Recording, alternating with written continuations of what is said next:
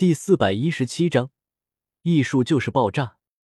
昔有佳人公孙氏，一舞剑气动四方。白羽薇不是公孙氏，手中拿的也不是什么长剑，但是在斗罗大陆联军和日月帝国远征军的战士们眼里，冲在队伍最前方的赤瞳少女，就是这个世界上最美丽的人。为了不暴露身份。白羽薇没有使用自己最擅长的战斗方式，但即便是使用长刀近战，白羽薇也在追求着视觉效果。谁说近战就不能华丽？我于杀戮之中绽放，一如黎明前的花朵，天若惊鸿，宛若游龙。名为一斩必杀的唐刀式长刀，在白羽薇的手中如同精灵一般起舞，恣意的收割着周围不死者的灵魂。刷，刷，刷，刷，刷，伴随着白羽薇的动作越来越快，周围也变得越来越安静。当白羽薇周围的不死者们的身体被白羽薇手中的长刀划过的时候，那些从不死者们口中所发出来的声音，无论是哀嚎还是怒吼，都会变得毫无意义。眼角的余光扫过那些冲向自己的凤和怪。白羽薇的嘴角微翘，不同于身后的那些对凤和怪这种类型的不死者极其头疼的斗罗大陆联军和日月大陆远征军的战士，白羽薇是真的没有把这些不死者放在眼里。体型再怎么大，也不过靶子而已。心念一动，白羽薇手中的一斩必杀，挽了一个漂亮的刀花，朱唇轻启。一道清冷的声音从白羽薇的口中发出：“葬送。”还不等距离白羽薇最近的几位斗罗大陆联军和日月大陆远征军的战士听清白羽薇的声音，白羽薇本人便已经化作了一道流光，在此加速之后，一马当先的迎上了那些冲过来的凤和怪。眨眼间，刀光闪过，数量超过了五百的缝合怪。还来不及发挥出自身的威力，便已经倒地不起。繁杂而诡异的符布满了这些体型巨大的缝合怪的身体。当白羽薇再次显出身形的时候，恰好一阵清风吹来，吹起了白羽薇脑后的长发。等到白羽薇身后的那些斗罗大陆联军和日月大陆远征军的战士们赶到白羽薇身后的时候，每一位战士望向白羽薇的眼神中都充满了狂热。没办法，和亡灵帝国之间的战争进行了这么久，除了一开始的时候，这些始终顶在最前线的战士们，什么时候打过这么痛快的战斗？一般来说，在和亡灵帝国的不死者大军交战的时候，这些来自于斗罗大陆联军和日月大陆远征军的战士们，最终的结果都是撤退。被击溃了防线，一边被屠杀，一边撤退，留下断后队伍；一边烧毁物资，一边有序撤退。无论是哪种方式，结果都是撤退。至于反击，呵，别闹了。斗罗大陆联军这边，战士们对斗罗大陆上面原本的两大帝国是真的愤恨。和亡灵帝国之间的战争刚一开局。整个天斗帝国就被亡灵帝国给迅速的占领了全境。天斗帝国那数量庞大的人口，全部都化作了亡灵帝国的兵员，成为了不死者大军之中的一员，为亡灵帝国侵占整个斗罗大陆了营养丰富的土壤。如果说天斗帝国的全境沦陷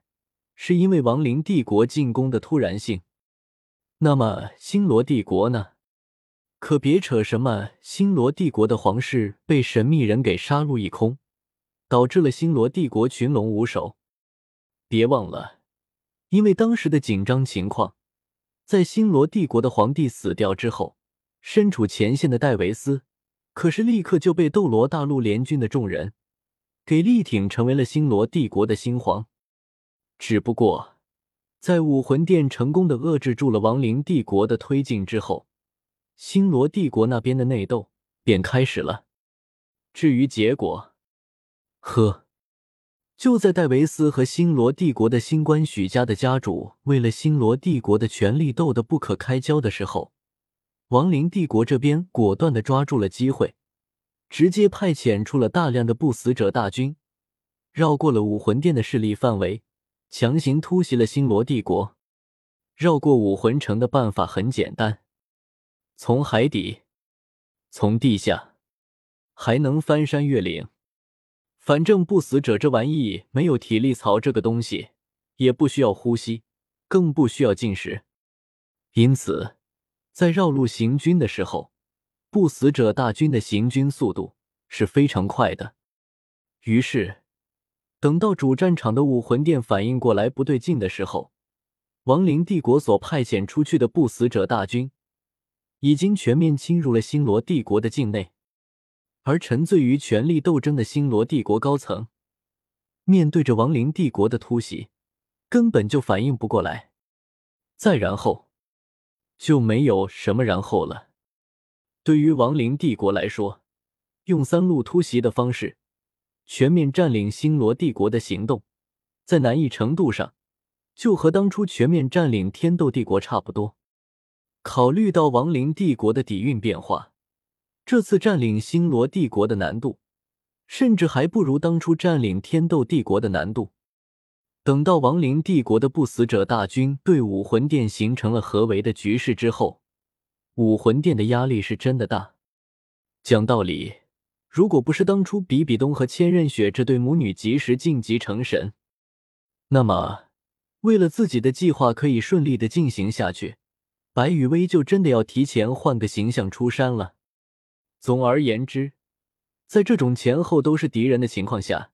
以武魂殿为主体的斗罗大陆联军，在面对亡灵帝国的全面进攻的时候，怎么可能会打出什么特别舒心顺气的仗？至于日月大陆的远征军那边，一有一说一，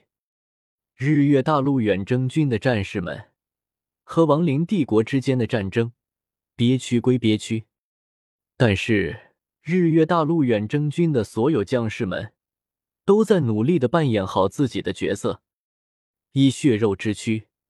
以生命，以灵魂，去为了日月大陆后续全面入侵斗罗大陆，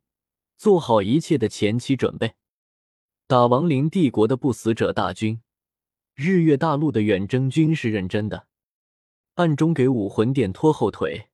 日月大陆的远征军也是认真的。对于日月大陆的远征军里面的魂师和魂导师们来说，无论是亡灵帝国的不死者大军，还是以武魂殿为主体的斗罗大陆联军，这些人或者是不死者，都是需要被消灭掉的。于是，用自己的生命来耗尽斗罗大陆的最后一丝元气，这些来自日月大陆远征军的魂师和魂导师们，无怨无悔，甚至。不只是这些身在斗罗大陆的日月大陆远征军的魂师和魂导师们，对需要自己去扮演的角色无怨无悔，就连那些在这十年的时间里，陆陆续续被派遣到斗罗大陆的增援，也是心甘情愿，百死无悔，为了圣灵教，为了日月帝国，为了自己的家人后代，以及为了七绝门。在日月大陆那边，和这一次远征战争有关的所有调令，都是从七绝门下发出来的。所以，这些被派遣出来的魂师和魂导师，都知道了自己是在为七绝门而战。而日月大陆的这些魂师和魂导师们，从小就听着七绝门的名声和故事长大。长大后，那些实力强大的魂师和魂导师们。幸运的人又会被接到七绝门去进行培训。简单来说，在日月大陆，无论是圣灵教还是日月帝国，无论是普通人还是帝王将相，无论是初学者还是顶级魂师，所有人都以七绝门为最高信仰。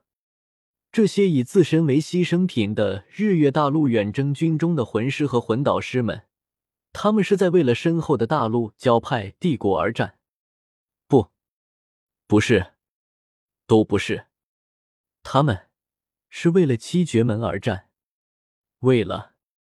信仰而战。N.S. 的赤瞳冲入了亡灵帝国的不死者大军阵营深处之后，白羽薇身后那些属于日月大陆远征军的魂师和魂导师们，即便感觉今天这场仗打得很痛快，但是在这些日月大陆远征军中的魂师和魂导师们的心中，却是开始思考起了怎么才能给眼前的这位赤瞳少女拖一下后腿。嗯，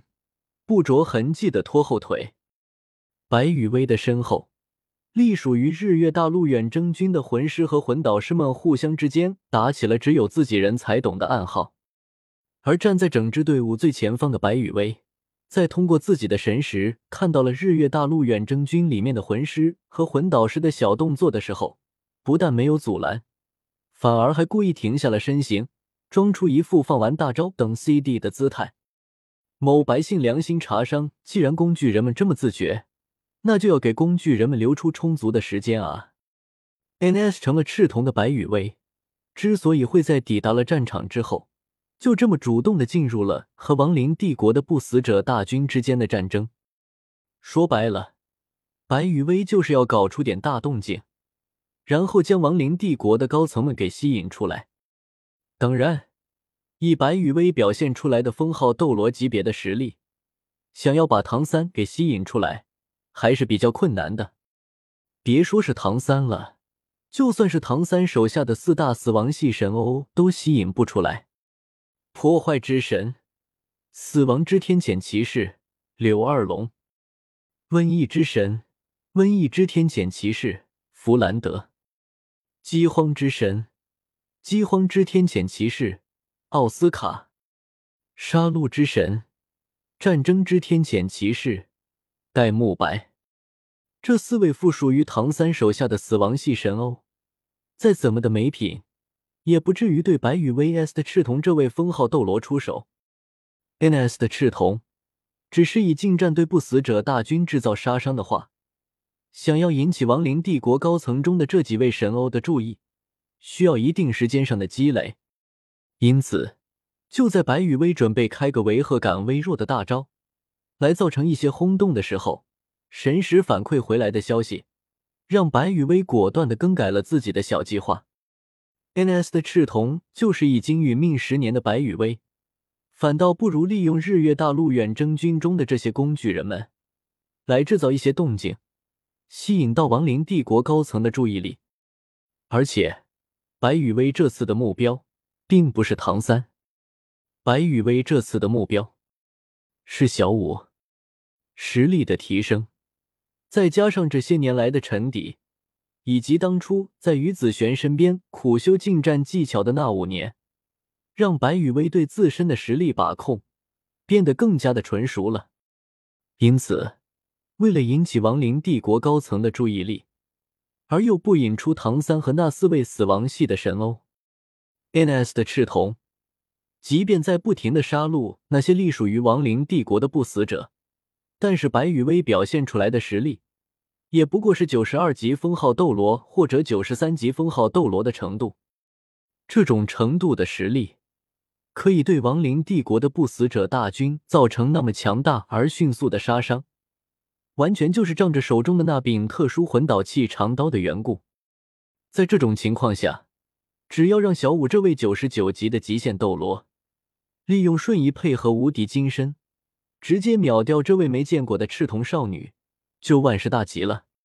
白羽薇的小计划很简单，漏洞也不少。不过有着 X 级别的演技在，白羽薇一点都不担心唐三和小五会不上套。论演戏，某指不知道把良心这个东西给丢到了哪里的茶商，绝对是认真的。而现在，既然发现了来自日月大陆远征军中的工具人们打算搞事情。白羽薇当然是要好好的配合一下了。于是，经过了简短的暗号交流之后，日月大陆远征军这边的队伍中，在靠近了白羽薇所 S 的赤瞳之后，一位八级魂导师迅速的从整个队伍中脱颖而出。只见这位脱颖而出的八级魂导师，瞬间将身上的辅助飞行类魂导器的功率给开到了最大。仅仅只是一眨眼的功夫，这位八级魂导师便已经超过了白羽薇所在的位置。再然后，就见这位超过了白羽薇的八级魂导师双手纷飞，一件件的魂导器从这位八级魂导师的储物魂导器中翻了出来。不同于那些对魂导器依旧只是一知半解的斗罗大陆联军成员，白羽薇对魂导器这些玩意可是非常了解的。当白羽薇看到了那位冲出去的八级魂导师所释放出来的魂导器，都亮起了自爆的光芒。这一刻，白羽薇隐晦的给那位八级魂导师投去了一个赞赏的眼神。艺术就是爆炸！呵。嘴角微微向上翘起，白雨薇的心中响起了欢快无比的声音。